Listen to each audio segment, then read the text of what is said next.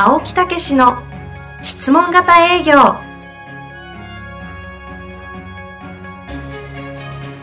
営業それは商売の原点。トヨタ大阪ガス生協などの営業マンも実践。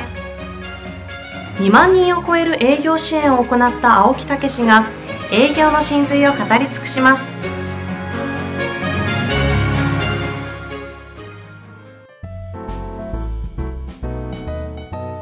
んにちは。ナビゲーターの遠藤和樹です。青木武の質問型営業第26回。青木さん本日もよろしくお願いいたします。はい、よろしくお願いいたします。今日は質問ではなく、ええ。テーマの方をあの持ってきてますので、ええ。それについてお伺いしたいと思うんですけど、えいきなりテーマでもよろしいですか、あ、いいですよ。えー今日のテーマなんですが、ええ。ー商品を売る前に自分を売れ。あー。よく聞く、このキーワードですね。えーよく聞きますよね、これははい昔からね。ええーまず自分を売れ。はいねえーうーん誤解が生まれる言葉ですね。ーあ、そうなんですか。これでも、うん言葉の捉え方を間違っちゃうと、質問型営業とはなんか完全に逆を行くような気もするんですけどう、ん。だから、私からしたらこれは質問型営業の意味なんですよね。え、そうですか？そうなんですよ。自分を売れっていうことは、要は自分自身が相手に対して質問をして、うんい。かに相手のことをまず思ってるか、はい。うん、それから真剣に考えてるか、うん。ね、うん、そして一緒に解決策を考えようとしてるのか、はい。うん、そういうことをやってる間に、相手はどう思います？お客様は。気持ちよいというか、なんかこう、いい気分というか、落ち着くというかね。ねはい。ということは、いい人だなって思ってくれるわけですよ。あね、この人いい人だなって、はいはい俺のことこんなに一生懸命考えてくれたり、聞いてくれたりしてるって、えーこの人やったらいいんじゃないかなって思ってくれる思いますね、確かにに。はい。つまりそれが自分を売れっていうことなんですよ。ああ、自分を売るということの言葉の捉え方がちょっと違う感じなんですね。えーそうなんですよ。うーんえ確かに確かに。うん出ましたね。うーんっていうのは。何ですか？え、ふ私のふんって何かありますっけ？いやいや、あの、腑に落ちてない不運という。あ、そういうことか。そういうことか。怖いですね。17回ぐらいでしたかね。はいええあの境目の話ありましたね。ああ、はいはい。あの、私が深く深く入った時ですね。そうそう、あれはね、なかなか私も自分で聞いててね、はい。遠藤さんの変化が面白かったですよ。ああ、もう最初の頃はもええう完全に疑心暗鬼ですよ。ええそうですね。今回この収録撮り直しかなぐらい思ってた回でしたね。あそうですか。はい。あれ、最後に完全に変わりましたよ変わりました。覚えてます。覚えてます。わかりましたみたいなそう。やつですよあね。俺思いましたよ。この人、ここで変わったって。この間もそれおっしゃってましたね。そうですか。質問型営業分かったでしょって言われた時ですよね。そうそうだからあれさ、ええ聞いててさ、それですぐ電話したんやから。そう、そうそう、そうですよ。お電話で、あれ分かったやろみたいなこと言われたんで、え何の話ですかと思ってですね。そうそうそう。ありましたね。もう、あの時の糞と一緒ですよ。分かってないだろ、お前と。ああ、怖い。声のトーンでバレちゃいますね。そうそうそう。え、でも、おっしゃってた、えっ、と、自分、商品を売る前に自分を売れの意味が、えこう、俺、私はすごいんだとかね、えええ私はこんな人なんだっていうことを言うことではなくて。相手のことをちゃんときちっと聞くことで、その相手がこの人は、あ、いい人だ、いい人なんだっていうふうになるっていう意味で、それが自分を売ることだっていうのは、分かってますよ。それ、それでいいじゃない。分かってます。それでいいじゃない。分かってる気がします。えはい。えだけど世間では自分を売れっていうと、うん。私はこういう真面目な人間やとかそうです自分の売り込みっていうね、この売れっていう言葉に惑わされるんですよ。ああ、ええそうかそうか。売るということはなんかアピールするというか。そうそうそうそうそう。だからそこの、その言葉の、こう、誤解というかね。えで、なんか一生懸命相手のために尽くしてあげたり、うんそれからそういうプロフィールを持ってって、こうね、いろんなうん自分自身のことをこう話してみたりね。えはい。はい。というようなことが誤解なんですよ。私、以前、あの営業なんて全く分かんない頃に聞いたことあるのは、営業するために自分を売り込むで、え過去の自分を振り返えり、ええどこが自分を喋ったら面白いかとか、あ興味持ってくれるかみたいなのを、こう練習するみたいなの聞いたことあったんで、え営業って大変だなと思って、私そんなこと言ったら過去何もないしなとか思ってですね、ちょっと怖くなった記憶はね、ありますもん。そうですね。だからそこがもう本当間違いなんですけど、まあ、それ自身も私もやっぱり若い頃そう思ってましたもんね。やってたことあるんですか、うん。で、やっぱりなんか売るもんないしな、俺、みたいなね。あ、そんなことが起きたりも。そうそうそうそう。で、やる、できることって言ったら、ええ一生懸命相手のためにね、うん。うん、やってあげることやな、とか思ってね。もうとにかく汗かきながら、はいはいはい。一生懸命、ね、うん、もう汗を出した雰囲気を作ったり、あ なるほど。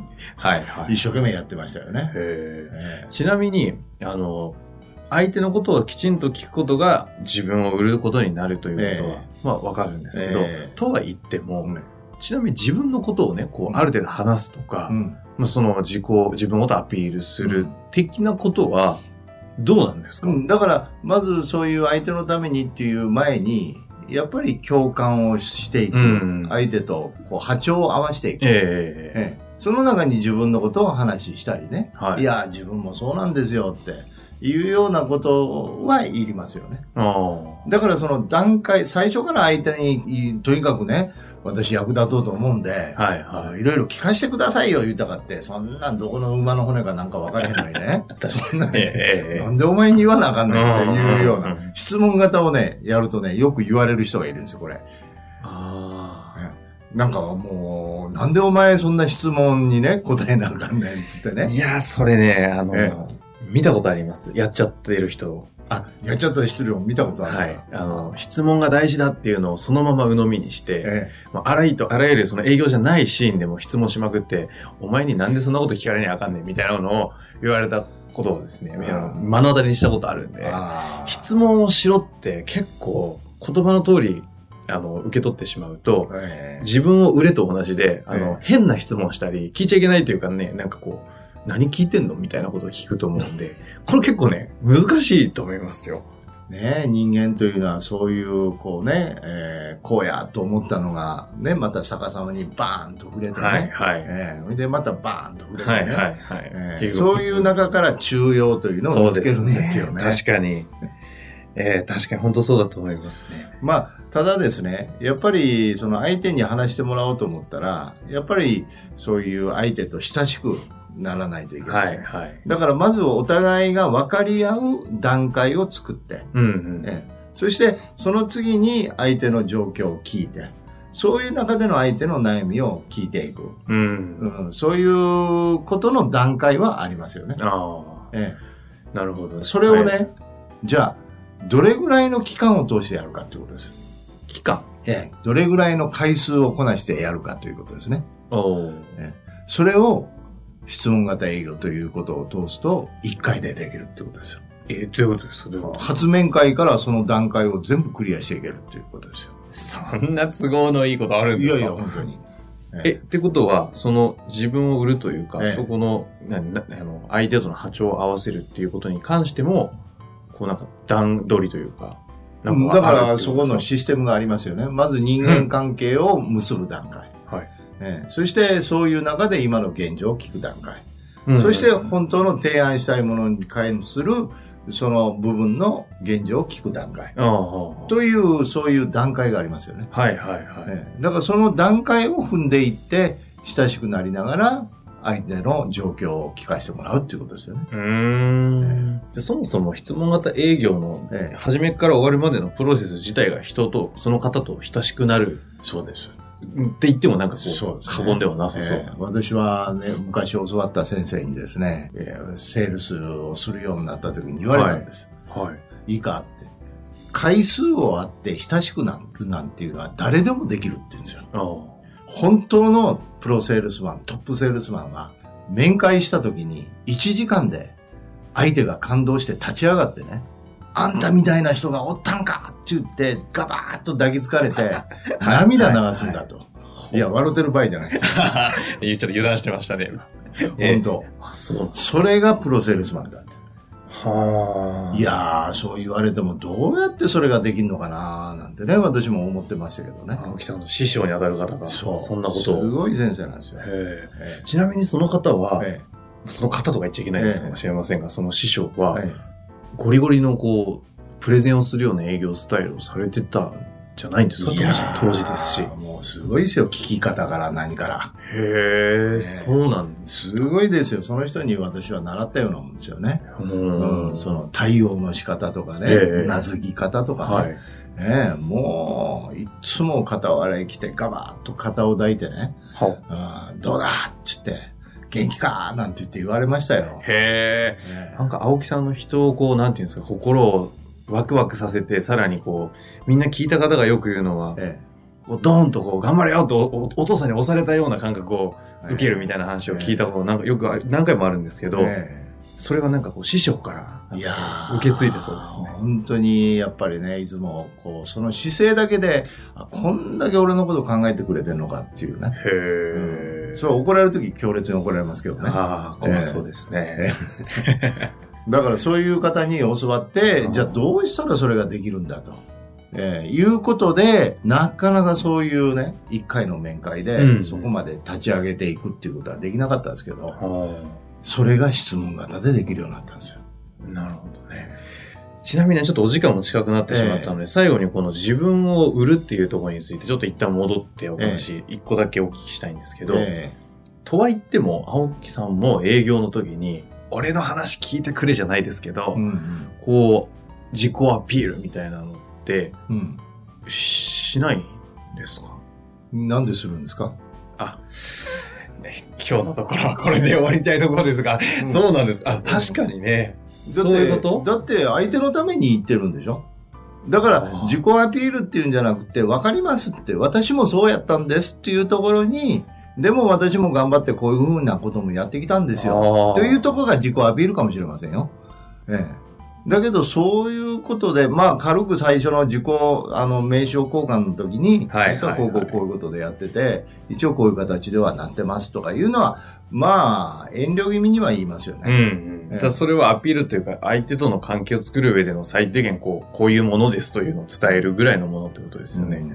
なるほど。え自分を売れというのは、あの、自分を売れというのはっていうよりも、自分を売る、売るなというふうに言った方がいいんですかね、この言葉としては。えいいですね。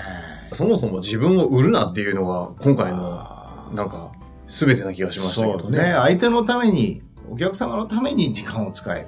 何のために来たんですか？は、何度も何度も青木先生からの言葉があるように、お役立ちというところがあれば、そうなんですよなんで自分を売るの？ってさっき私に問いを返されましたけど、ええまさにあそこに行きますよね。そうですね。ええだから、えー何回も言いますように、共感として自分の話をする。うん、ええ共感として。そう。なるほどね。そういう、だから失敗談とかそういうことも多いですよね。なるほど。うんそういう中で、えー頑張ってこういうことにもなりましたと。うん、ええということはあるとは思いますけどね。なるほど。うんじゃあ今日のところは、あの、共感をするために自分の話をするというのが。そうですね。うん。でうん、自分を売れっていうことではなくて、今言うように自分を売るなって相手のために時間を使う。うん。ええそして、そういう中で分かってもらうために、そういう自分の話もしていきましょう。はいはいはい。ええそれが、実は、結果として自分を売ることになってるだけなんだっていう話でございます。なるほど。あくまで結果論だということですね。わかりました。本日もありがとうございました。はい、ありがとうございました。